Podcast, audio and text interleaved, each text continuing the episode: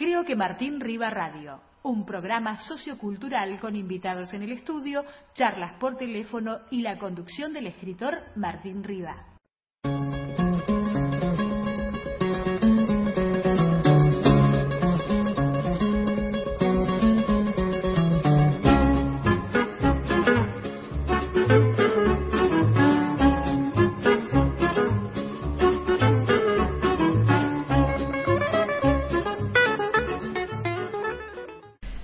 Hola a todos, este es un mensaje de la iglesia de Martín Riva, una nueva iglesia que se ha fundado en este mismo momento. Hoy vamos a hablar sobre un tema que no tiene que ver con ninguna iglesia, pero sí tiene que ver con lo teológico, al menos no tiene que ver con una iglesia en particular, eh, para ser más precisos. Y no, no voy a fundar todavía una iglesia, pero sí voy a hablar sobre teología, un poco que me interesa eh, ver algunas cosas, ¿no? Porque sé que están en el imaginario de las personas, en la influencia literaria, en el cine, en la música, en la plástica, sin lugar a dudas, que tiene que ver con el apocalipsis, ¿no? El apocalipsis o revelaciones o la revelación que uno puede encontrar al final de la Biblia tiene que ver eh, con todo esto que estoy diciendo, ¿no? Con distintas áreas del arte y del pensamiento.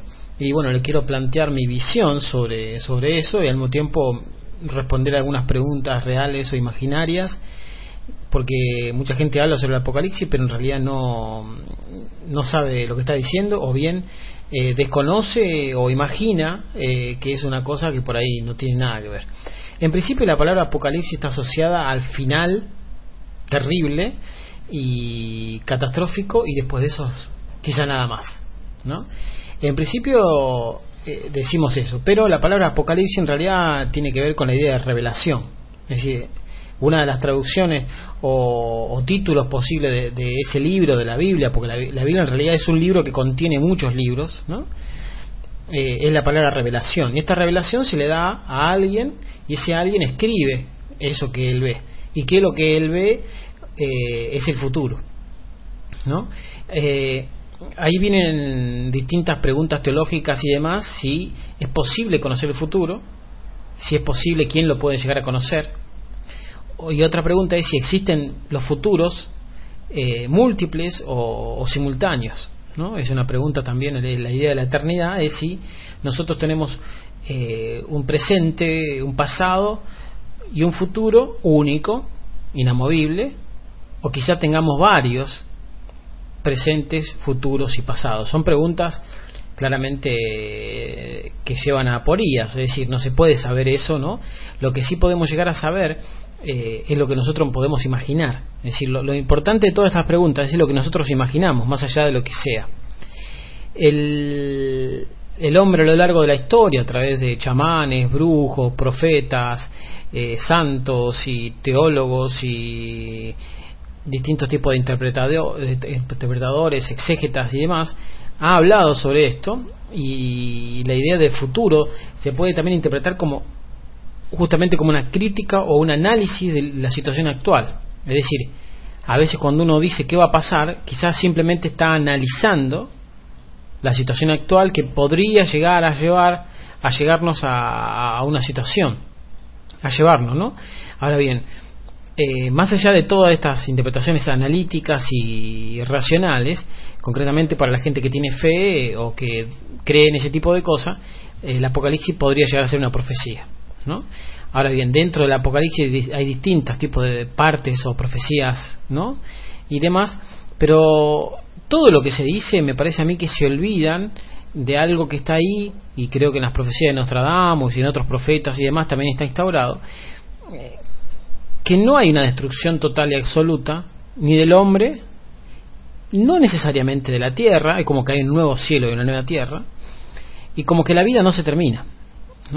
En general, la mayoría de las interpretaciones que apocalípticas tienen que ver con el fin. ¿no? En realidad, si uno lee de atrás para adelante el Apocalipsis, no solamente la Biblia, sino el Apocalipsis, es un, mundo de bienaventuranza, una especie de paraíso terrenal, si ustedes quieren. No, no habla de fin. Digamos, cuando la gente interpreta Apocalipsis que es igual a fin, en realidad eh, es igual al fin, en todo caso, de un tipo de mundo, un mundo lleno de errores, un mundo imperfecto, un mundo donde existe la muerte, donde existe este sol y, y, estas condiciones. Eh, pero el Apocalipsis no habla eh, de un fin total y absoluto. ¿no? Eh, a diferencia de otras religiones que, quizá hablan de, que el espíritu del hombre puede llegar a desaparecer completamente, eh, en las interpretaciones apocalípticas de judeo-cristianas musulmanas, lo que nosotros tenemos es, en todo caso, o el fin de una, de una era, de una etapa, y el comienzo de otra. ¿Qué es lo que sucede en el Apocalipsis? ¿Qué es lo que se narra? Se narra en la lucha final, podría decirse, en, en el mundo espiritual. Porque, según muchos teólogos, en realidad la Tierra no es, más que la expresión de lo que sucede en otra esfera, que lo que nosotros le podemos llamar arriba, ¿no? Que en realidad en la Tierra se empeoran las cosas porque la, arriba la lucha es cada vez peor. Pareciera que mientras eh, esa lucha que se está dando arriba eh, nos influencia a nosotros y nosotros también formamos parte e influenciamos con nuestros actos, nuestras energías y demás a ese a esa lucha que, que hay arriba, ¿no? Lo que no indica bajo ningún punto es que lo que esté sucediendo arriba sea idéntico abajo. Cuando nosotros vemos que acá el poderío del mal, de la mentira, de la hipocresía, de las distintas barbaridades y aberraciones que el hombre comete a lo largo de, su vida, no indicarían que la, batalla del mal y el bien estuviera siendo ganada por, eh, por el mal, porque acá abajo están sucediendo las cosas mal, sino que quizás arriba la batalla se esté dando favorablemente para el bien, por lo tanto acá abajo están en, convivencia con nosotros, eh, todo eso que allá arriba no tiene más lugar, ¿no? hasta que esto se reduce, donde hay una batalla final y ahí el mal desaparece. Ahora bien, desde el punto de vista de la fe, la muerte como fin, es decir, que no exista más la muerte, la idea de un nuevo sol y una nueva tierra, la idea del hombre viviendo en un lugar donde no muere y demás, la ciencia se encarga de eso. Es decir, esta idea de que el hombre no muera, ¿no? Que la idea de poder pasar a un estado donde haya otro tipo de energía o otro tipo de, cosas, la ciencia se encarga. Obviamente que son los hombres más delirantes y lo más loco que hay, pero en, un punto el teólogo se parece mucho al científico de, las altas esferas. ¿no? Eh, eh, es un tema un poco angustiante para mucha gente, un medio abismal, ¿no? pero me parece a mí que es fundamental entender que independientemente de que nosotros pensemos o no pensemos eso, nosotros igual nos apropiamos de una cosmovisión y eso nos hace que veamos la vida y la muerte de una manera completamente distinta. Si uno piensa, ¿no? Yo tengo una historia de, un padre que tiene unos hijos y a los hijos en un momento de su vida les dice que tienen que imaginar su muerte. No la muerte del padre, sino su propia muerte. Entonces estos hermanos imaginan cada uno una, cómo es la muerte. Porque el padre lo que no quiere es que nadie le haga un imaginario de cómo es la muerte para que puedan vivir su propia vida. Como nosotros nos inculcan desde muy pequeño qué es la muerte, vivimos eh, con un miedo o con una esperanza o con una construcción que es de otros. Nosotros no tenemos ni idea concretamente de qué es la muerte. Dice Shakespeare en Hamlet, ¿no? Dice y por eso soportamos lo que soportamos quizá. Lo mismo pasa en Sócrates, en Platón, es decir, los, los textos más antiguos de la literatura y la filosofía plantean que al no saber tenemos que imaginar esa mitología, esa construcción, ese paradigma, esa, ese imaginario, nos delimita de cierta manera nuestra propia vida. Si el hombre supone que va a morir para siempre, el hombre entonces tiene una vida entre 70 y 100 años, 120, ¿cuánto podés vivir? Entonces, muy distinto es si el hombre dice, yo no voy a morir del todo, voy a quedar en algún lugar para vivir de nuevo, para ser juzgado, para relaborarme, para juntarme con otras energías, con otros, con otros espíritus, no sabemos. Eso hace que el hombre viva de una manera completamente distinta. Hay un texto de Lacan que dice que la religión ha triunfado, ¿no? El triunfo de la religión, que es una charla que él da, que alude, ¿no? Que entre otras cosas la religión ha triunfado porque vino a responder desde siempre, quizá, esas preguntas que el pensamiento analítico, científico y demás no pueden responder. Entonces la mayoría de las, de las personas tienen eh, la necesidad de responderse mitológicamente las preguntas, si ustedes quieren, eh, centrales de cualquier desarrollo ontológico. Entonces necesitan poner una mitología, que es esta fantasía, independientemente de que se pueda comprobar o no, justamente por eso es una mitología. el Apocalipsis es parte de la mitología y la interpretación que se da también es mitológica, del momento de que no es una cosa que nosotros vamos a poder ver eh, compartidamente con todos. Entonces, por, ¿cuándo se transforma en mitología? Cuando alguien cree algo y ese algo no es compartido con los demás. Entonces ahí aparece la creencia, el imaginario, eh, la elaboración y demás, y entonces ahí se puede hacer. Ahora bien, eso es lo que son judeos, cristianos, musulmanes que creen eso. Hay otras religiones que creen, tienen otro tipo de apocalipsis, otro tipo de fin, otro tipo de desarrollo. Eh, obviamente, cuanto más lejos nos vamos de, estos centros actuales, porque hoy en día los judeos, cristianos, musulmanes son el centro quizá del mundo occidental, pero no son los centros del oriente quizá. Pero si nosotros nos vamos todavía más lejos, nos vamos a las comunidades primitivas, a los aborígenes, a las, a las tribus, a las hordas y demás, donde el imaginario era muy distinto. Entonces, eh, ¿qué es lo que yo planteo con respecto a esto? Que también hay otros que creen que el fin o que esa lucha espiritual va a ser de otra manera. ¿no? No me quiero meter mucho en eso porque son terrenos oscuros, pero aludo a que no todos eh, están del lado de este Dios o de este eh, de esta construcción celestial o de arriba y abajo. Hay otros que están en contra y actúan y, y luchan en contra de eso creyendo de que la batalla se va a resultar de otra manera.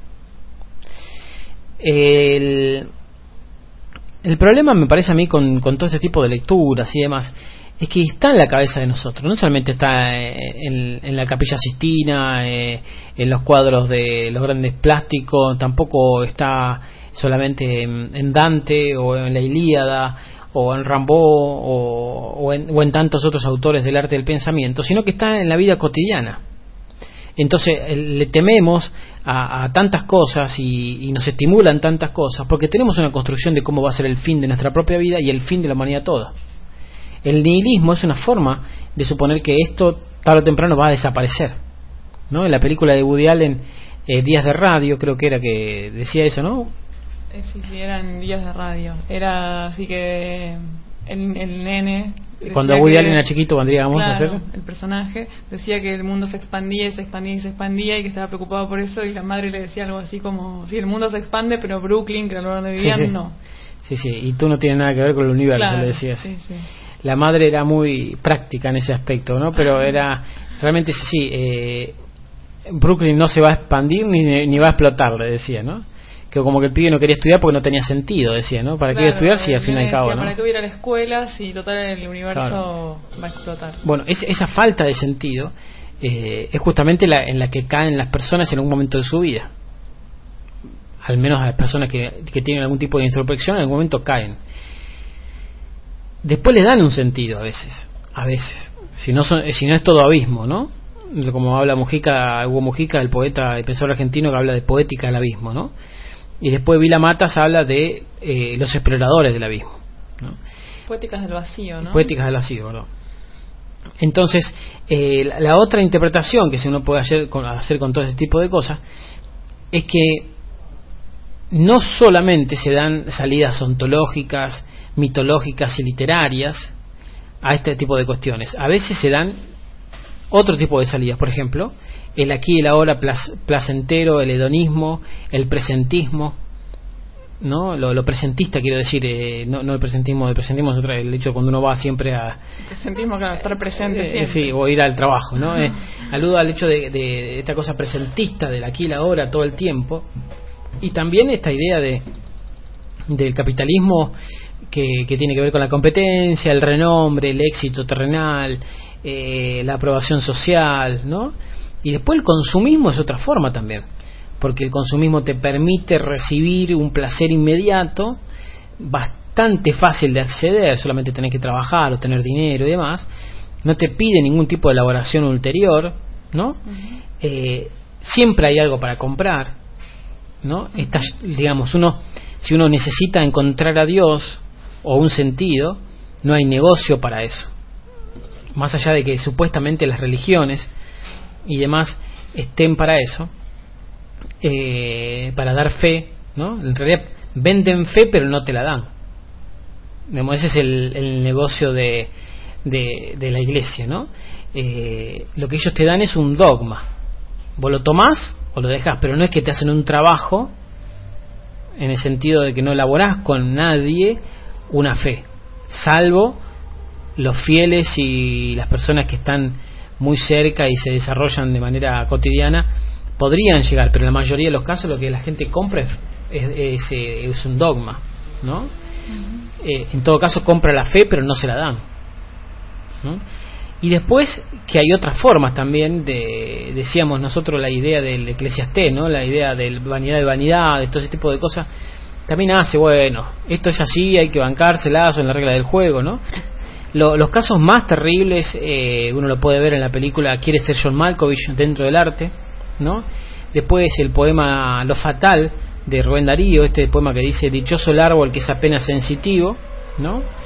y ahí pasa un camión de basura, que eso nos aleja de todo tipo de reflexión y uno sale por el, balcón y le arroja eh, un gato, por ejemplo. Un gato gris que tenemos que no vendría mal. Entonces me parece a mí que, estaría bueno que la gente se acerque. A mí me interesa que la gente lea la Biblia, que lea el Tao, que lea el Corán, ¿no? que lea los textos sagrados de distintas mitologías o costumbres o lugares si le interesa el arte del pensamiento, me parece que ahí hay, ¿no? Yo creo que eh, ahí hay cosas, independientemente de la fe, ¿no? La fe, eh, leer, la Biblia sin fe eh, no tiene mucho sentido para para ciertos casos, ¿no? Pero leerla pero igual leyendo la Biblia uno entiende la construcción cultural, cultural como costumbre, ¿no? Cultural actual. Sí, sí, sí. O, podría llegar a entender. O podría llegar a Hablábamos sobre la naranja mecánica, esta escena que siempre recordamos, ¿no? La idea de que uno puede leer la Biblia creyendo que uno es el que tortura a Jesús o a Cristo o a, Jesucristo, ¿no? Jesucristo. Entonces, eh, me parece a mí que es, es fundamental que nosotros entendamos que estas lecturas son si a uno le interesa avanzar sobre estos desarrollos, pero las interpretaciones varían muchísimo, ¿no? No, no, no hay... Y además que como están tiradas hacia el futuro, no sabemos si son o no son. Y como son ambiguas y son, como toda profecía, es oscura, no sabemos y demás. Hay gente que cree, hay gente que no cree, hay gente que toma eso como una, una validación de su propia vida, otro que hablan y creen de eso, ¿no? A lo largo de toda mi vida yo he visto mucha gente que no creía en Dios, muchos que decían creer en Dios y algunos pocos que quizás hayan creído en Dios.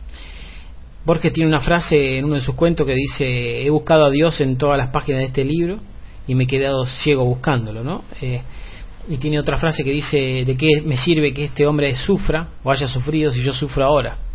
Eso es en la pregunta que hace en el poema Cristo en la cruz. La idea del sufrimiento es también una interpretación, es decir, si nosotros creemos que vamos a sufrir para después ser felices en la tierra, eh, es una cosa. Si nosotros creemos que vamos a sufrir para después ser felices en otro lado, también es otra cosa. Pero la idea del sufrimiento como base, de que el hombre a partir de ese sufrimiento va a ser salvo, también es una interpretación eh, que nos modifica completamente la vida. Eh, es una interpretación claramente teológica o como lógica si ustedes quieren, pero no yo no la considero así, decía, a mí no me, no me cierra la idea del sufrimiento como base de ningún tipo de, camino obligatorio. Lo que yo sí sé es que el hombre sufre, pero no es que el hombre tiene que sufrir para lograr algo, sino que indefectible el hombre va a sufrir, que no es lo mismo, ¿no? Porque me parece a mí que indefectiblemente vamos a morir, no indica que indefectiblemente me tengo que matar. Entonces, indefectiblemente voy a sufrir, lo que no indica que indefectiblemente tenga que yo ser el generador del, sufrimiento. o buscar el sufrimiento. Bueno, muchas teorías literarias y, y, teológicas y demás han planteado eso en su momento y hoy en día todavía, ¿no? La idea de, que el sufrimiento es necesario. a partir del sufrimiento toda la construcción literaria, o... con las drogas, o eh, como que necesito sentir, generarme el sentir, ¿no? O la emoción para después eh, poder crear o a llegar a Dios o lo que fuera. Lo que sí creo es que cuando algo nos pasa, debemos evitarlo. Eso sí, Claro, cuando sufrimos debemos sufrir. Cuando nos toca sufrir debemos Claro, sufrir. si nos pasa algo que es motivo de angustia profunda o de sufrimiento, eh, yo considero que sí, que tenemos que aceptar eso y vivirlo y no evadirlo porque es una etapa, es una oportunidad que nosotros tenemos de elaborar nuestro espíritu tal cual es. Porque si pasa algo, ¿no? Y nosotros nos evadimos, eso no- nos genera que nosotros no vivamos, no, habita, no habitemos eso que nos está pasando. Obviamente que ahí donde aparece esta disyuntiva entre Poéticas del Vacío de Hugo Mojica y Los Exploradores del Abismo de Vila Matas, ¿no? Son dos formas completamente distintas de ver el mundo. No estoy diciendo que Hugo Mujica y Vila Matas tienen es- es, eh, visiones distintas bajo ningún punto, menos conociéndolo en persona a Hugo Mujica. Eh, sino lo que planteo es otra cosa, que la interpretación de muchos autores va hacia la poética del vacío y la otra del exploradores del abismo. Pero explorador no indica bajo ningún punto que uno pueda eh, a veces salir del 100% de ahí, quizás siempre estás entrando y saliendo. El- la, la idea del sentido también ustedes la pueden llegar a ver en la película eh, de Charlie Chaplin que se llama eh, Luce de Ciudad, no es la otra, ¿cómo es? Eh, Candilejas Candilejas. En Candileja creo que está, ¿no? Un poco esa, esa cuestión, ¿no? no el, el, el problema con el Apocalipsis, con los textos proféticos y con este tipo de interpretaciones y demás, es que es tan fuerte, pero tan fuerte lo que nos han inculcado de chicos, porque la cultura justamente es que nos hayan inculcado. Por eso la cultura como sinónimo de costumbre, no como arte y sí, pensamiento. ¿no? Las costumbres que nos han inculcado son la base con la cual nosotros nos desarrollamos. En un punto deberíamos abismarnos o, se- o- romper con esa, con esa situación para poder crear de nuevo. Ahora bien, la mayoría de las personas que se abisman sufren tanto, tanto, que dicen yo no recomiendo bajo ningún punto eso. Las que vuelven, porque muchas no vuelven, no logran reestructurar. ¿Y las personas que se abisman, crees que todas las personas que se abisman conscientemente se abisman conscientes de que se están abismando o De- puede que eso les suceda sin que sepan qué es lo que se están preguntando? Desde el punto de vista, la palabra conciencia y no conciencia tiene que ver más con el psicoanálisis, pero la idea de que no, yo creo que se elabora una construcción donde uno se abisma y no- donde no se abisma. Ahora bien, hay gente que se mete sin saber dónde se está metiendo. Claro, eso preguntaba. Sí, de, el, yo creo que hay gente que se cree que metiéndose en ciertos lugares le va a ir mejor. ¿no? Lo que pasa es que hay que tener una formación intelectual eh, y espiritual o, mística y demás para poder eh, habitar eso. Si no te come, ¿no? Eh, porque es de- además que depende cómo tiene que ver también con el cuerpo, con la cuestión social, de si te agarra muy cansado, si te agarra aislado, si te agarra mal económicamente, eh, si tenés las estructuras sociales y personales para poder salirte de eso lo más rápido posible, ¿no? Eh, y si tenés la suerte de no caer en un psiquiatra que te drogue, o en un psicólogo que te hable estupideces, o en un familiar que te... inter- es decir, Que te internes. Claro, sí. tenés que entrar porque el, el que se abisma para salir de ese dolor y delira casi siempre y crea un crea un delirio, ve cosas o lo que fuera, es decir, un delirio imaginario en el sentido mental o, o visual o auditivo o sensorial, ¿no? Inventa algo porque el dolor es tan grande que necesita, aparte se queda solo y al quedarse solo necesita inventar un compañero, ¿no? Que puede ser desde un marciano a Dios, una paranoia, lo que fuera, ¿no? Entonces, eh, el- en el día de hoy, ¿no? Uno tiene acceso a distintos tipos de libros y demás, y distintos tipos de películas. Vamos a dar algún tipo de algún tipo de película, quizá para que ustedes puedan llegar a ver esto, ¿no? En la Dolce Vita de Fellini hay un personaje que se llama Steiner que tiene un diálogo con esto, ¿no? Él se pregunta qué va a pasar después de la dicha, tanto en la tierra como del otro lado. Y responde como responde. Ustedes cuando vean la película se van a acordar. Pensaba en el personaje de nostalgia. Personaje de nostalgia también se pregunta exactamente lo mismo eh, de Tarkovsky, De Tarkovsky. y eh, está en un conflicto también, ¿no? Eh, muy, muy grande. Eh, otros personajes que, a- que me interesan a mí con respecto al, al encuentro con Dios tiene que ver el teorema de Pasolini, ¿no? La idea de que hay- existe un encuentro con Dios o con algo que podríamos simbolizar como Dios y qué hacemos después. Bueno, la obra de Kafka tiene que ver también con eso, ¿no? que quizá la ley de Dios no es Dios. Pero que capaz más con la búsqueda que con el encuentro. Yo digo la búsqueda hasta la puerta. Es como que la búsqueda a veces es golpear la puerta o estar en la puerta. Claro. ¿no?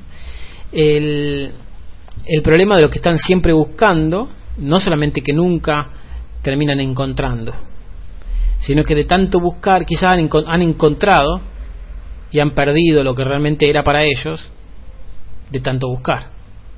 ¿no? Esa es el, eh, la pequeña tragedia o estupidez, si ustedes quieren, de los personajes de Rayuela de Cortázar. ¿no? Se la pasan buscando y nunca encuentran. Porque abren todas las puertas y en un punto no sirve ninguna, porque pasaste poco tiempo, porque no la habitaste o lo que fuera. ¿no? Quizá la puerta correcta la abriste a los 20 años y después ya nunca más. ¿no? Claro, igual en el proceso, cuando cuando lo encuentra no lo ve, ¿no? Cuando entra a la iglesia y quizá podría estar ahí la respuesta, no, no la ve. No, no Pasa la por alto porque está perdido en la misma búsqueda. Sí, sí. El, la pregunta es, ¿por qué los hombres deberían buscar a Dios? Y la respuesta que yo me doy a por qué los hombres deben buscar a Dios es porque de todas maneras Dios aparece en su vida en algún momento. ¿Qué quiero decir con esto? La negación de Dios ya es un encuentro con Dios. La persona que negó a Dios indica que en un momento se lo planteó. Es casi imposible que una persona que se dedique al arte del pensamiento no se pregunte sobre eso. Obviamente que las otras personas también, pero aludo a los que escuchan este programa, ¿no? Entonces, indefectiblemente la respuesta que nos damos a eso es lo que va a condicionar en gran parte, por no decir toda, nuestra vida cotidiana. Y es por eso digo yo que hay que leer y mirar y escuchar y acercarte a ciertas obras del arte del pensamiento y de las costumbres y demás para que podamos elaborar favorablemente eso que no vamos a poder resolver. En función de esta poría, nosotros construimos el resto de nuestra vida. De, a partir de eso es legal o no legal matar, robar, violar, hacer esto, hacer el otro, en nuestra vida finita, ¿no? Eh, en mi caso que tuve muchas relaciones con amigos que, que, eran ya grandes y yo les planteaba ¿no? que, que entre ellos Tadeo Bruno, ¿no? que estaban en la última aventura quizá, que era la muerte. ¿no? El hecho de... ¿Y qué habrá después? ¿no? Eh, en un punto uno le teme la muerte, en un punto antes le resulta indiferente, pero en un punto llega el cansancio del propio cuerpo y de la propia vida que uno hasta por ahí la desea o se resigna o se amiga con la muerte. Creo que la mejor muerte es aquella en la cual uno está entregado a que a ver qué hay, ¿no? Sería la, la, muerte menos conflictiva, ¿no? Eh, de, me imagino un anciano que vive la muerte como una como una gran aventura, ¿no? Eh, pero bueno, no todo el mundo puede entregarse a la muerte de la misma manera. La mayoría de las personas luchan contra la muerte y todas aquellas cosas que nosotros luchamos y no sabemos qué es, nos terminan destruyendo ese estado. Porque no, concretamente no sabemos qué es. ¿no? Tenemos un imaginario, pero no sabemos qué es. Bueno, nos vamos eh, hasta mañana miércoles en radiobonus.com.ar y si no en youtube.com barra personaje cultural o personajecultural.com.ar. Gracias a Valeria Carroza, que fue la que me acompañó el día de hoy. Eh, mi nombre es Martín Rivas, si me quieren escribir, personajecultural arroba gmail.com, me pueden pedir ahí temas y demás. Mañana les voy a contar más sobre la biblioteca personal que tenemos, una biblioteca circulante. Que estén bien, chao.